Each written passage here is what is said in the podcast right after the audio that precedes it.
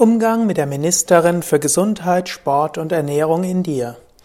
Namaste und herzlich willkommen zum 224. Podcast Yoga Vidya Gelassenheit, präsentiert von www.yoga-vidya.de. Die Ministerin für Gesundheit, Sport und Ernährung ist wichtig für dein Überleben. Diese Ministerin kann sich verbünden mit dem Minister für Ordnung und mit der Ministerin für Gemütlichkeit und auch mit anderen. Sie kann auch beiden und den anderen entgegengesetzt sein. Sie kümmert sich um gesunde Lebensgewohnheiten. Sie will sich bilden über Gesundheit.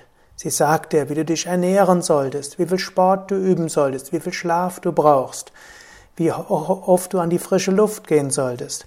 Sie meldet dich an zu Yogakursen und Gesundheitssport. Sie lässt dich kalte Duschen nehmen und Gesundheitstees und sie äh, bildet und kennt die wichtigsten Ärzte und Heilpraktiker. Der Ministerin für Gesundheit kann man die Sternzeichen Jungfrau und Schütze zuordnen. Unter den Erzengeln steht Raphael ihr nahe. Es ist wichtig, dass du die Ministerin für Gesundheit, Sport und Ernährung förderst und ihr öfter zuhörst. Und sie kann eine wertvolle Verbündete sein für andere Minister oder die anderen auch in ihre Schranken verweisen. Die Gesundheitsministerin sollte Veto-Macht haben. So kannst du lange Zeit überleben.